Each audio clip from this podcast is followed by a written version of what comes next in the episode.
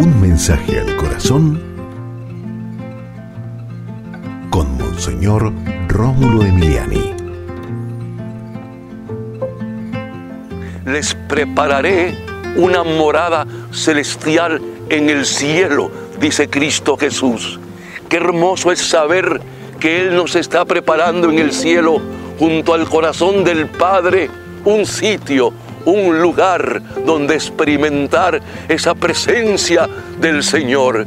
Gracias Padre por el regalo que es Cristo, porque Él nos da la vida eterna y sabemos que ustedes, el Padre, el Hijo y el Espíritu Santo, nos esperan en el cielo para gozar siempre de ustedes, Santísima Trinidad.